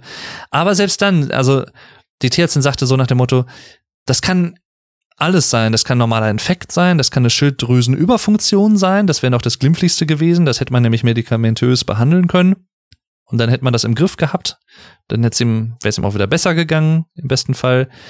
Kann aber auch was Tumoröses sein oder es kann auch FIP sein. Und bei dem Stichwort, das war mir natürlich ein Begriff, durch Pepper, die genau dasselbe hatte, war mir schon so ein bisschen so, hm, hoffentlich nicht. Bitte, bitte kein FIP. FIP. Ja. Freitagabend dann Ergebnisse bekommen. Mit der Aussage, interessanterweise, wir können es nicht genau eingrenzen. Also wir haben zwar Ergebnisse, aber wir können nicht genau sagen, was es ist. Dafür müsste das nochmal, also die Blutprobe, die wir entnommen haben, an ein anderes Labor geschickt werden, die das nochmal genauer untersuchen können. Und wir dann so, ja gut, dann, ne, klar, machen wir. Ja, dann sollte es da aber hoffentlich dann Ergebnisse am Samstag, also einen Tag später, sollten Ergebnisse kommen. Also der Tierarzt hatte ne, normal zu, aber Notdienst, also die Praxis, wo wir waren, hatte Notdienst und sagte, nee, wir gucken dann auch Samstag noch und wir werden sie dann noch in, der, in Kenntnis setzen und ja. Am Freitag wurde mir dann aber schon mitgeteilt in dem Telefonat mit meinem Vater, wo er halt zumindest schon ein paar Befunde hatte. Es war, wie gesagt, noch nicht ganz klar ersichtlich, was es war, aber es gibt so verschiedene Indikatoren, wenn die erhöht sind, spricht das sehr für FIP und es gibt zum Beispiel einen Wert, bin jetzt wie gesagt kein Experte, aber uns wurde schon auch am Mittwoch gesagt, dass er eine anfangende, anfängliche Blutarmut hatte. Also es wurden nicht mehr genug neue rote Blutkörperchen nachgebildet, was halt, wie gesagt, zum Beispiel auch auf einen Infekt schließen konnte oder wie auch immer. Man wusste es halt nicht genau, konnte halt vieles sein. Aber das war halt schon mal ein Befund. Und wir wussten, das stimmt halt definitiv was nicht. Hat man ihm ja auch angesehen. Und dann hieß es, wie gesagt, am Freitag, ja, einer, ein Kennwert ist sehr hoch, der auf FIP deuten kann. Denn bei FIP ist es wohl auch so, es gibt keinen eindeutigen Nachweis in dem Sinne, sondern es wird über Ausschlussverfahren dann die Diagnose gestellt, es ist FIP weil es kein eindeutiges symptomatisches Bild gibt, was es nicht auch für andere Krankheitsbilder geben könnte. Was das Ganze natürlich noch mal schwieriger macht in der Diagnose, aber da war dann klar, dass es ja ein sehr erhöhter Wert ist. Es gibt so verschiedene Abstufungen. Es gibt, ich glaube, bis 30. Wenn ich mich das jetzt, wenn ich das recht, recht entsinne, wie gesagt, keine Gewähr darauf, aber ich gebe jetzt das wieder, was ich in Erinnerung habe von der Tierärztin, die uns das auch nochmal erklärt hat. Bis 30 äh, ist das noch im normalen Rahmen, das heißt noch nichts. So von zwischen 30 und 40, 50 äh, ist das schon so ein Indiz darauf, dass es FIP sein könnte. Und Hugos Wert lag bei 93. Und damit war relativ sicher klar, dass es FIP sein dürfte und FIP ist als Diagnose. Und das hat sich dann Samstagnachmittag, ich war, es war, glaube ich, weiß ich nicht, ich, ich saß hier und Hugo saß, also ich bin morgens aufgestanden, wie ich das immer so mache, ne? Und dann mache ich mich fertig, mache mir einen Kaffee und guck mir dann im Wohnzimmer, Wohnzimmer was an, trinke einen Kaffee dabei. Meistens war Hugo dann mit von der Partie, aber auch da, er war halt die, ganz, die ganzen Morgen schon und auch die ganze Nacht über hier im, im Büro. Hat er sich zwar ein bisschen bewegt, so von einer Stelle zur anderen, aber halt immer innerhalb von einem Meter oder so maximal und halt auch ließ den Kopf so ein bisschen hängen und dachte, oh, Mensch. Ja, und ich dachte mir, okay, dann wird sich ja wahrscheinlich im Laufe des Tages wer melden. Und dann hatte ich auch, normalerweise mache ich das immer so, dass ich mittlerweile samstags vormittags eine neue Let's Play Session aufnehme, meistens so von 11 bis 1, aber ich war halt nicht in der Stimmung und habe dann gesagt, nee, nee, mache ich nicht. Hab mich versucht so ein bisschen abzulenken mit so, weiß ich nicht, so Routinearbeiten am YouTube-Kanal, also zum Beispiel vielleicht nochmal so Videobeschreibungen abändern, nochmal ein bisschen optimieren, Titel optimieren und sowas, solche Sachen halt. Und Hugo Lars lag die ganze Zeit neben mir und irgendwann nachmittags habe ich es nicht mehr ausgehalten. Ich habe es wirklich nicht mehr ausgehalten und ich dachte mir, komm, ich warte jetzt nicht darauf, bis mein Vater anruft, sondern ich, ich rufe jetzt selber an ob er vielleicht schon was gehört hat. Wobei ich wusste, dass wenn er was gehört haben sollte, hätte er mich schon angerufen, aber ich, ich wollte jetzt, ich, ich wollte es wissen. Ich konnte das nicht mehr aushalten. Ich wurde, ich war wirklich ramdösig, wie man im Deutschen sagt. Also ich war so total aufgewühlt, unruhig. Und das war wirklich schlimm. Also das habe ich selten im Leben gehabt bisher, dass ich so unruhig war und so, weil das, das, das größte Ding ist, ich, ich, selbst wenn es eine neg negative Diagnose ist, aber es ist eine Diagnose und man weiß die Diagnose und man kann dann darauf, damit arbeiten, darauf eingehen, wie auch immer. Aber diese Ungewissheit, diese Ungewissheit war das, was mich richtig fertig gemacht hat. Und damit zum Song of the Episode, zum Song der Episode und zu einer Band, die eigentlich Gegenstand dieser Folge gewesen wäre, ursprünglich geplant, aber wie gesagt, aus aktuellem Anlass habe ich das jetzt umgemodelt und verschoben und ich werde jetzt demnächst über sie sprechen. Und zwar ist die Rede von Coldplay. Ich habe in der letzten Folge war es, glaube ich, oder von der vorletzten Folge, in der letzten WhatsApp-Day-Folge, ja auch über mein Coldplay-Ticket-Chaos gesprochen und der schwere steinige Weg doch noch an Tickets zu kommen. Und ich habe in den letzten Wochen so eine totale Coldplay-Phase gehabt und habe sie immer noch. Ich, ich höre sie seit vielen Jahren, seit über 20 Jahren eigentlich immer wieder gerne. Und sie haben auch einige Songs in ihrem Repertoire, die mir einfach enorm viel bedeuten, mit denen ich auch persönliche Geschichten und Momente verbinde. Einfach weil ich sie häufig gehört habe zu gewissen Situationen oder in gewissen Zeiten. Es gibt zum Beispiel den Song Clocks, sehr bekannt mit einer der größten Hits von Coldplay vom Album A Rush of Blood to the Head von 2002. Den habe ich zum Beispiel häufig gehört 2007, als mein Großvater verstorben ist. Überraschende Art Weise. Und immer wenn ich Clocks höre, muss ich an ihn denken. Manchmal auch sehr emotional. Also manchmal, wenn ich den Song höre, fange ich auch an zu weinen. ist einfach so. Aber ich denke häufig dann auch an, an ihn in einem positiven Licht natürlich und gerne an ihn zurück und so, aber ich verbinde diesen Song schon mit ihm. Und so ähnlich ist es jetzt auch bei Hugo und zwar mit dem Song Everglow von dem 2015er Album A Head Full of Dreams. Und jetzt gerade, wo ich das sage, fällt es mir auf, dass 2015 das Album rauskam und 2015 auch Hugo geboren wurde. Also er ist dieses Jahr acht, acht Jahre alt geworden ich möchte gar nicht zu viel über den Song sagen, außer dass er es sehr Piano basiert und mit Lyrics, die auch vom Thema Abschied handeln, glaube ich, und trotzdem aber auch mit einem, mit einer hoffnungsvollen Komponente, so von wegen, in dir drin gibt's so ein Everglow, also ein, ein ewiges Glühen sozusagen, ein, ein, ein ewiger Schein von der Person, die einen verlassen hat. Sei es jetzt durch Tod oder wie auch immer, die nicht mehr da ist.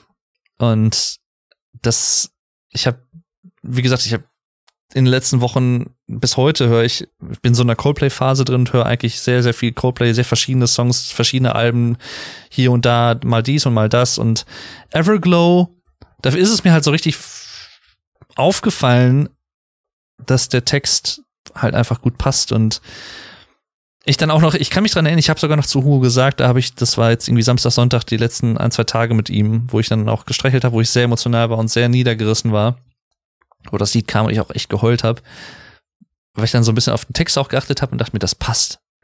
Das ist, das ist unser Song. Ich habe das so, ich glaube sogar bewusst gesagt, so von wegen, ne Hugo, das, das ist jetzt unser Song, Everglow von Coldplay.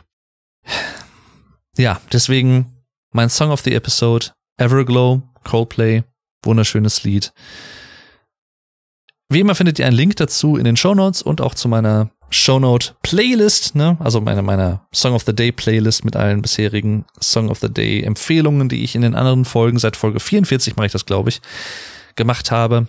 Vielen Dank bis hierhin fürs Zuhören und äh, ja, das bedeutet mir wirklich viel. Dankeschön. Und deswegen, das, also das, ich habe Musik gehört, ich habe viel wie gesagt, ich habe mich ab, versucht abzulenken mit solchen Sachen hier und habe aber trotzdem immer versucht auch in der Nähe hier zu bleiben bei ihm, ne? Und das ja. Und es war, glaube ich, Punkt 15 Uhr, dass ich gesagt habe, wenn ich bis dahin nichts höre, dann rufe ich Vater an. Und dann habe ich ihn angerufen. Und da hatte er, glaube ich, gerade auch tatsächlich von der Tierärztin das Feedback bekommen, dass es hundertprozentig FIP ist. Und sie sagte, weil Mittwoch war Hugo noch aufgedreht normal, also ne, natürlich Adrenalin geladen und aber trotzdem halt noch, ja, aufgeschlossen und noch irgendwo, wie soll ich sagen, geistig wach dabei.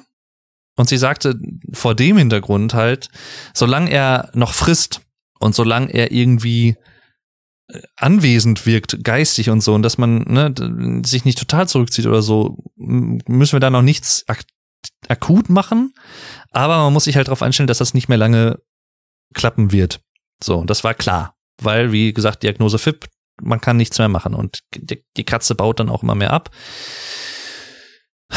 Sie wusste natürlich nicht, dass sich Hugos Zustand in den Tagen seit Mittwoch bis Samstag nochmal verschlechtert hatte. Er sich noch mehr zurückgezogen hatte und ja, das wusste sie halt nicht.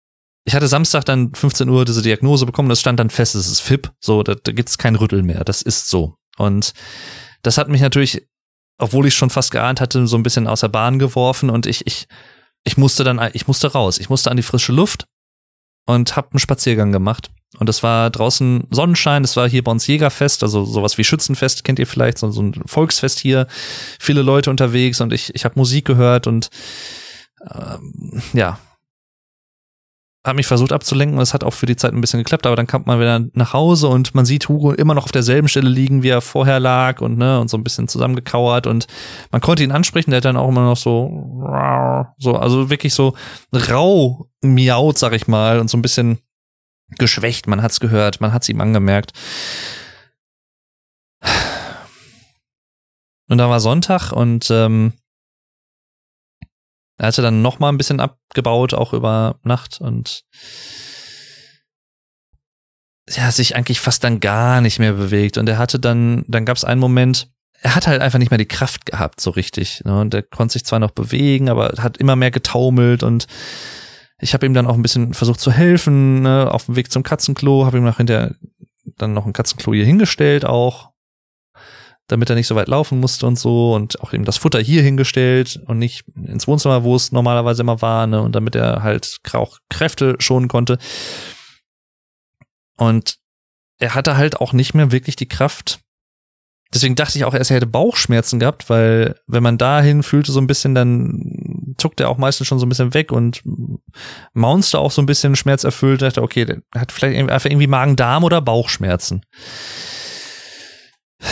Und er hatte halt Mühen, auch zum Beispiel Kot abzusetzen. Muss man halt so einfach so sagen. Also er hat normal Urin abgesetzt, das hat geklappt, aber Kot war halt schwierig. Und dann war ich eigentlich erst nochmal erleichtert, weil er dann Sonntag, äh, Samstag, Sonntag wieder das erste Mal oder ja, eigentlich Mittwoch, kurz bevor wir zum Tierarzt gefahren sind, war es auch noch so. Mein Vater war schon hier, Transportbox und so und ich glaube, zwei Minuten bevor wir fahren wollten, war er noch mal auf dem Katzenklo und hat endlich wieder Kot abgesetzt, das erste Mal seit zwei Tagen.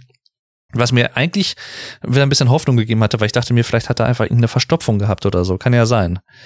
Ne, Katzenhaaren oder wie auch immer.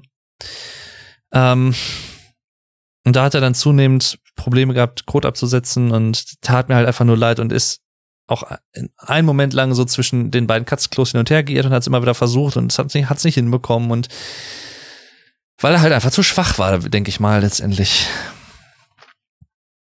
Und ich habe dann gesagt, ja,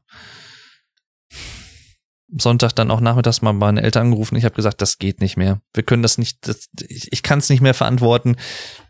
Und es ist für Hugo auch nichts Schönes und wir sollten morgen gucken, dass wir direkt einen Termin bei der Tierärztin bekommen und es beenden, weil wie gesagt, das hatte keinen Sinn mehr und äh, ich habe das Wochenende ich habe Rotz und Wasser geheult.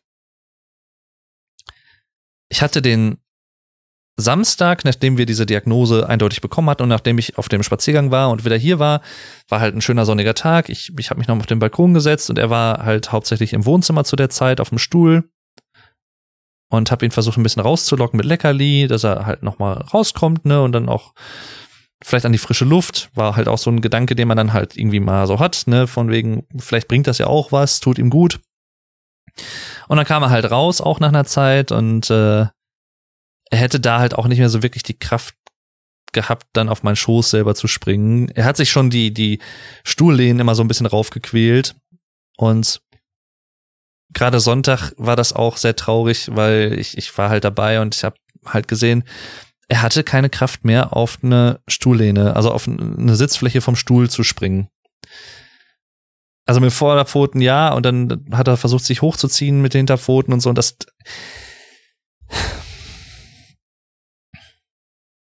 darf das nicht zu ausführlich erzählen, weil sonst nimmt mich das wieder zu sehr mit, aber das war halt so traurig anzusehen und das war halt nicht mehr der Hugo, den, den ich kannte. Ne?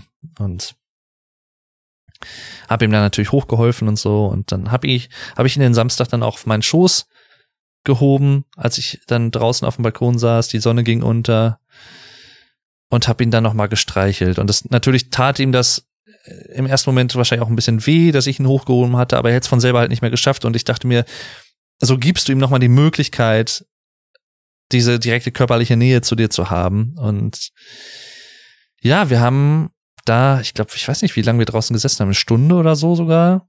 Und es wurde dann, die Sonne ist irgendwann untergegangen. Ich saß draußen, hatte Musik in den Ohren, habe mich auch mit Hugo so ein bisschen unterhalten, was ich auch immer wieder gemacht habe. Ne, und er ließ sich, er hat auch geschnurrt, Schnurren ist bei Katzen natürlich, wie ihr vielleicht wisst, ein Zeichen für Wohlbefinden. Es kann aber auch ein Zeichen von Krankheit sein. Also es kann auch einfach sein, dass die Katze schnurrt, um sich selbst zu beruhigen, um so Selbstheilungskräfte vielleicht so ein bisschen versuchen in Gang zu setzen oder so. Und es kann beides sein. Aber ich glaube, in dem Moment hat er sich auch sehr gefreut, dass ich ihn gestreichelt habe. Ich habe es gemerkt. Also, aber da hat man auch schon gemerkt, er ist dünner geworden. Er hatte einfach körperlich noch mal mehr abgebaut. Er war vorher schon relativ dünn ne, durch den Stress mit den anderen beiden Katern bei meinen Eltern davor noch. Und ähm, ja. Und wir hatten dann Sonntag, weil auch der Tierarzt nochmal Notdienst hatte, mein Vater dann mit denen nochmal quatscht und so, und wir hatten dann für Montag einen Termin bekommen um 18.15 Uhr. 28.08. 18.15 Uhr beim, bei der Tierärztin. Und ich hatte die Hoffnung, dass das irgendwie vielleicht, hm, weiß ich nicht, dass morgens irgendwie sein könnte, dass es schnell erlöst werden kann oder so. Selbst wenn ich dann nicht hätte dabei sein können, aber ne, damit er halt nicht länger leiden musste. Und dann hörte ich aber, ja, 18.15 Uhr vorher war nichts zu machen, terminlich. Und ich dachte schon, oh, ja. Ne? weil ich hatte erst so überlegt, okay, würdest du mitfahren wollen, wenn das soweit wäre? Und ich habe mich dann aber relativ schnell dafür entschieden, weil ich persönlich, ich kann jeden verstehen, jeden Katzenbesitzer, jeden Haustierbesitzer, der sagt, ich kann das nicht, ich schaffe das emotional nicht, absolut verständlich. Ich habe das so gesehen, für mich persönlich, klar, ist das ein harter Moment gewesen. Dazu jetzt gleich noch mehr, aber ähm, ich, ich fand, ich war es Hugo schuldig, ihn auch in diesen letzten Lebensmomenten zu begleiten und dabei zu sein, in seiner Nähe zu sein. Dazu muss man auch noch sagen, es war eine sehr stressige Zeit für mich momentan, auch arbeitsmäßig. Wir hatten Planung für eine Messe und Montag, der 28. war der Tag vor der Messe und hatten da auch noch mal viel Stress und so und äh, ich war, bin auch erst sehr spät nach Hause gekommen, ich glaube um halb sechs also viel spät, zwei Stunden später als normalerweise und die Wochen davor auch immer ne, kaum Pause gemacht, wenn überhaupt Pause gemacht und dann auch häufig Überstunden und ich war halt generell schon so ein bisschen mürbe, was das anging und am nächsten Tag war halt dann, an dem Dienstag wäre die Messe oder war die Messe am 29.8. Und das war, ich habe dann, wie gesagt, halb sechs Feierabend gemacht und eine Kollegin wusste da schon, ich hatte ihr erzählt, als wir alleine gerade im Büro waren, was los ist. Und ähm, aber die anderen Kollegen wussten es noch nicht. Und ich, ich wollte Feierabend machen, die anderen Kollegen auch Überstunden gemacht und sowas. Und ich stand vorne, wir haben so eine Stempel, ein Tablet, wo wir uns ein- und ausstempeln können. Und ich stand da und wollte mich ausstempeln und dann war gerade meine Kollegin da in der Nähe und sprach mich an, wie geht's denn Hugo? Und es war wirklich der letzte Moment, den ich gerade noch da war. Und ich hatte schon gedacht, okay, ich, ich, weil sie hat selber eine Katze und wir haben uns häufiger auch über Hugo und Katzen unterhalten und so. Und sie wusste halt, dass er, ich hatte es dann auch erzählt, die Tage davor, dass es ihm nicht so gut ging. Und ähm, hatte aber dann noch nicht wieder erzählt, was es für eine Diagnose ist und wie auch immer. Und sie fragte mich dann, wie geht's Hugo? Und ich war gerade dabei, mich auszustempeln und ich sagte so zu ihr, ich hatte gehofft, dass ich um die Frage nochmal drum komme heute. Und dann habe ich ihr das halt erzählt, dass äh, ja, er dann gleich eingeschläfert wird. Und äh, sie war halt total auch geschockt natürlich. Und ähm, wir haben uns dann noch ganz kurz unterhalten, nicht zu sehr, weil ich habe gemerkt, wenn ich da jetzt weitergesprochen hätte, hätte ich echt da angefangen zu heulen. Und ich wollte dann halt auch schnell nach Hause. Und ähm, ja, ich bin nach Hause gekommen, ich hatte mich morgens schon und auch den Sonntag vorher, nachdem ich, nachdem klar war, dass Montag der Einschläfungstermin war, ich habe mich von Hugo verabschiedet. Und zwar habe ich zu ihm gesprochen. Ich habe mich an die schönen Momente erinnert, zusammen mit ihm. Ich habe ihn dabei gestreichelt. Ich habe geheult wie ein Schlosshund und habe mich bei ihm bedankt. Und auch das klingt vielleicht komisch für euch, aber das war mir ein Anliegen, dass ich das artikuliere, dass ich das ausspreche, laut ausspreche. Und hab ihm, hab ihm dann auch gesagt, ne, du wirst nie allein sein und so ist es auch und ich, werde immer an dich denken, wir werden immer an dich denken und ne, solche Sachen und dann bald hast du es geschafft und so und ne, in, in seinem Sinne und ja, wie gesagt, ich habe ich hab Rotz und Wasser geheult und ich, ich weiß nicht, wie viele Tempotaschentücher ich da gebraucht habe und sowas alles und vor allem den Sonntag auch schon. Ich saß neben ihm, nachdem ich die Diagnose hatte. Ich hatte gerade aufgelegt, habe mich zu ihm gesetzt ins Wohnzimmer und ihn gestreichelt und ich saß da, keine Musik an, es war alles still und habe mich einfach mit ihm unterhalten und habe ihm wirklich halt, wie gesagt, gedankt, so für die Zeit, die wir hatten und alles und das tat gut. Auch jetzt im Nachhinein betrachtet, ich bin froh, das gemacht zu haben. Und auch den Montagmorgen, als ich wusste, dass es heute soweit sein würde, habe ich morgens vor der Arbeit nochmal mit ihm hier gesprochen. Ich habe mich nochmal hingesetzt. Ich kam auch ein paar Minuten zu später durch, war mir scheißegal.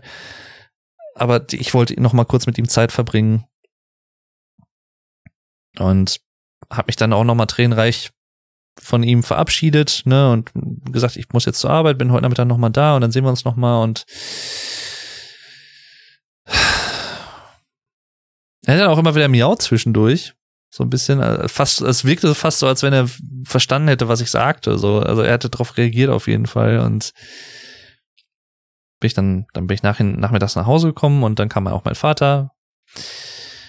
Und da habe ich auch versucht, so ein bisschen das zurückzuhalten, ne, dann, dass ich nicht sofort losheule, sondern ne, wie man halt dann teilweise so irrational handelt, wie auch immer. Und ja, wir waren dann hier, dann wollte ich es eigentlich schnell machen. Also ich, ich wollte dann, irgendwas in mir sagte, ich, ich will mich jetzt hier nicht lange aufhalten und das, das lange abwarten, jetzt hier erst noch quatschen oder was, sondern lass es uns jetzt schnell machen, also Hugo in die Transportbox und lass uns dann zum Tierarzt fahren. Wir hatten eh nicht mehr so viel Zeit dann bis zum Termin und da dachte ich, komm jetzt und das war enorm schwierig und dann hier auch mit Hugo dann aus der Wohnung zu gehen, wissend, dass es halt der Abschied ist und das ist das letzte Mal, dass er jetzt hier in der Wohnung war und das ist sowieso dann auch nochmal so ein Gedanke, diese Ungewissheit, die ich eben schon angesprochen hatte und dann auch dieses, ich meine, da muss man natürlich unterscheiden. Das Wissen, dass das Haustier irgendwann von einem gehen wird, ist da, wenn man ein Haustier hat. Man verdrängt das häufig natürlich, vor allem wenn es dem Tier gut geht, klar.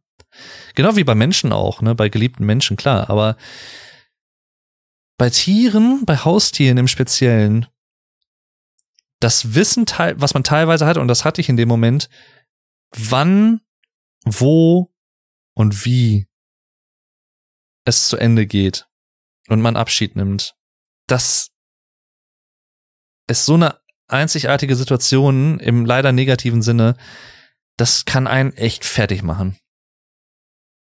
Weil man weiß, und das hatte ich auch den Sonntag, das ist jetzt der letzte Abend mit Hugo, kam mir dann in den Sinn und so und auch Montag, das ist der letzte Morgen und die letzten Stunden und auch das, ne, dann äh, die Tränen und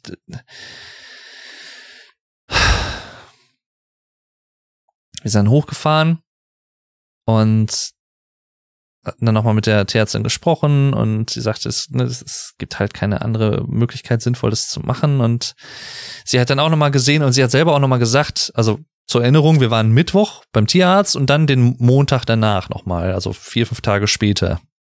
Und sie sagte, innerhalb dieser Tage, der hat so stark abgebaut, das hat sie selber auch erschrocken und auch die Tierarzthelferin, die dieselbe war, die auch schon Mittwoch dabei war. Und äh, auch da, ne, er war natürlich wieder ein bisschen Adrenalin geladen und ging dann auch da ein bisschen rum und war nicht so ganz so schlapp, aber man hat halt gemerkt, er hat richtig getorkelt und gewankt und ja, habe ich dann gefragt, ob das wie sie das sieht, ob das vertretbar ist, ihn zu erlösen. Und mir war eigentlich klar, dass sie ja sagen würde. Und ne, sie sagte, ja, ne, das wäre schon sinnvoll irgendwo.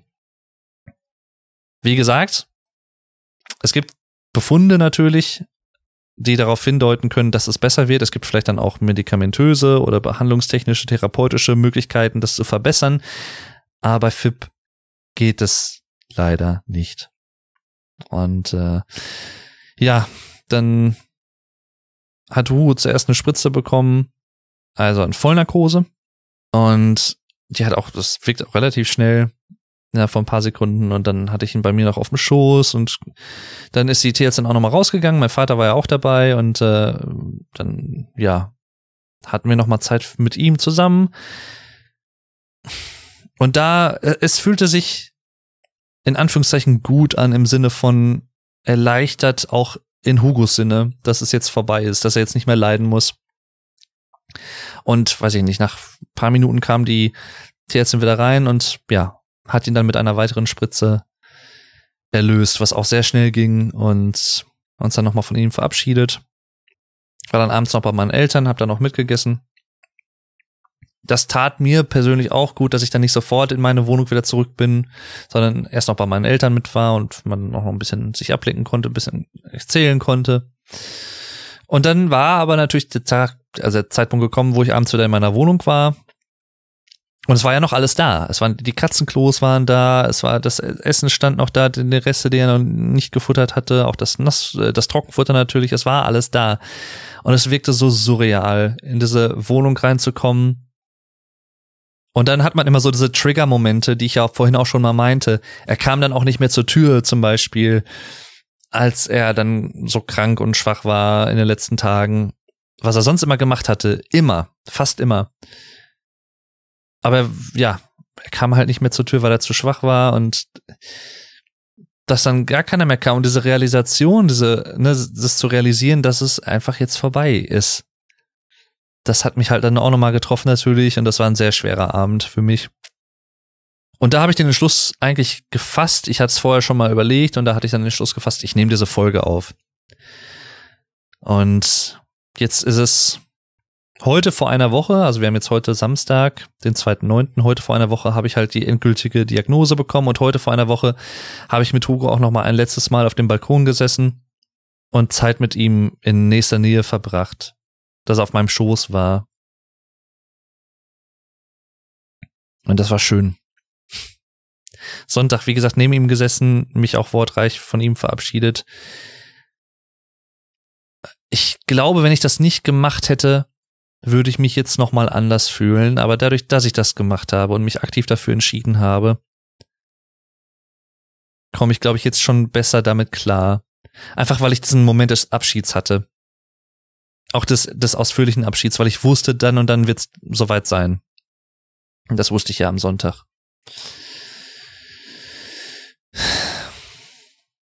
Tja, und jetzt ist es so, ist bald jetzt eine Woche her. Also Montag war es ja soweit und jetzt haben wir Samstag. Und es ist schon relativ wahrscheinlich, es ist jetzt noch zu früh, aber irgendwann, demnächst, wann genau weiß ich nicht, wird sich zeigen. Es ist nicht unwahrscheinlich, ich drück's mal so aus, dass ich wieder Katzen haben werde. Also ich habe auch die, wie gesagt, die ganzen Sachen noch hier, den Kratzbaum und so steht auch nach wie vor hier und das bleibt auch alles hier. Wann es sein wird, weiß ich noch nicht wenn es sich richtig anfühlt. Deswegen mal gucken. Ja, und deswegen, das war Hugos Geschichte. Ich hoffe, ihr konntet irgendwie was daraus mitnehmen und wenn ihr selber in so einer Situation wart oder seid, möchte ich euch, wie gesagt, sagen, also mir persönlich, kann ich für alle sprechen und ich will auch nicht mir anmaßen, sozusagen, so muss man das machen, so muss man trauern, weil jeder trauert anders. Absolut. Ich kann nur für mich persönlich sprechen und sagen, mir hat geholfen, mich aktiv zu verabschieden, wie ich das schon sagte, wortreich, auch direkt zu ihm zu sprechen, ihn dabei zu streicheln, die Nähe zu suchen, ihn nicht zu bedrängen, aber die Nähe zu suchen. Und das hat mir, und ich, ich würde mal behaupten, ich weiß es natürlich nicht, aber ich, ich denke mal, das hat ihm auch nochmal gut getan, weil er hat ja selber auch gemerkt, dass es ihm nicht gut ging, ne? Ja, nicht doof. Stand der Dinge ist ja, dass, dass Tiere ihre eigene, und das unterscheidet ja Tiere und Menschen, obwohl Menschen auch nur Tiere sind in dem Sinne, aber ihr wisst, was ich meine. Das unterscheiden ja viele Leute oder führen viele Leute an als Unterscheidungsmuster zwischen Tier und Mensch, dass der Mensch über seine eigene Vergänglichkeit Bescheid weiß und Tiere nicht. Ob das so ist, weiß ich nicht. Werden wir auch wahrscheinlich nie herausfinden.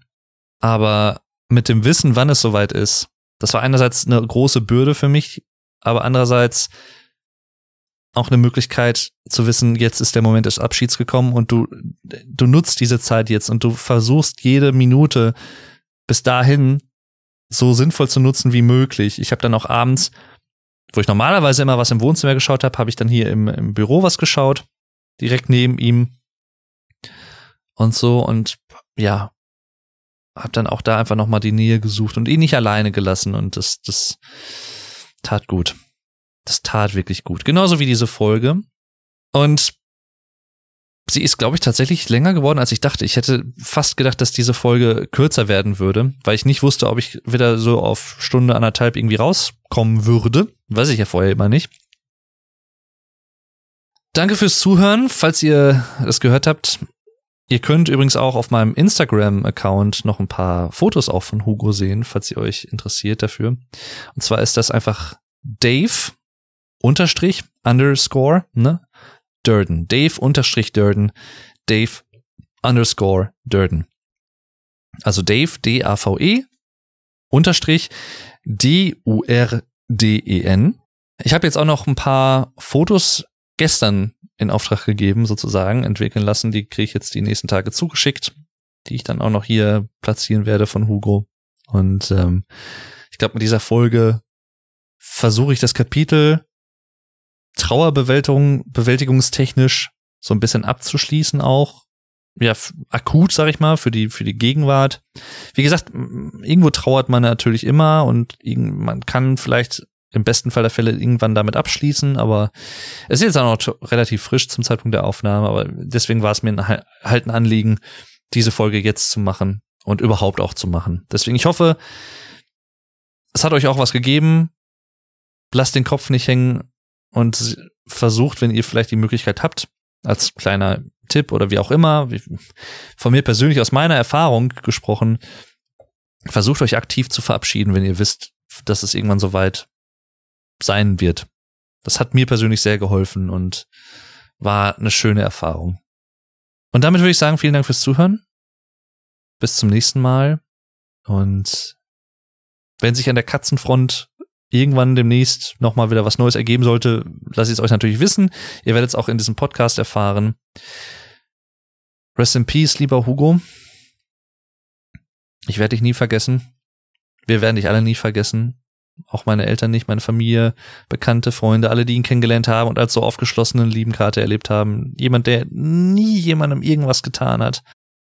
Und ich hoffe, wie gesagt, dass eines Tages irgendjemand eine Impfung, eine heilende Impfung, wie auch immer, entwickeln wird, um diesen FIP-Erreger, diese FIP-Erreger ein für alle Mal zu eliminieren. Das wäre wunderschön.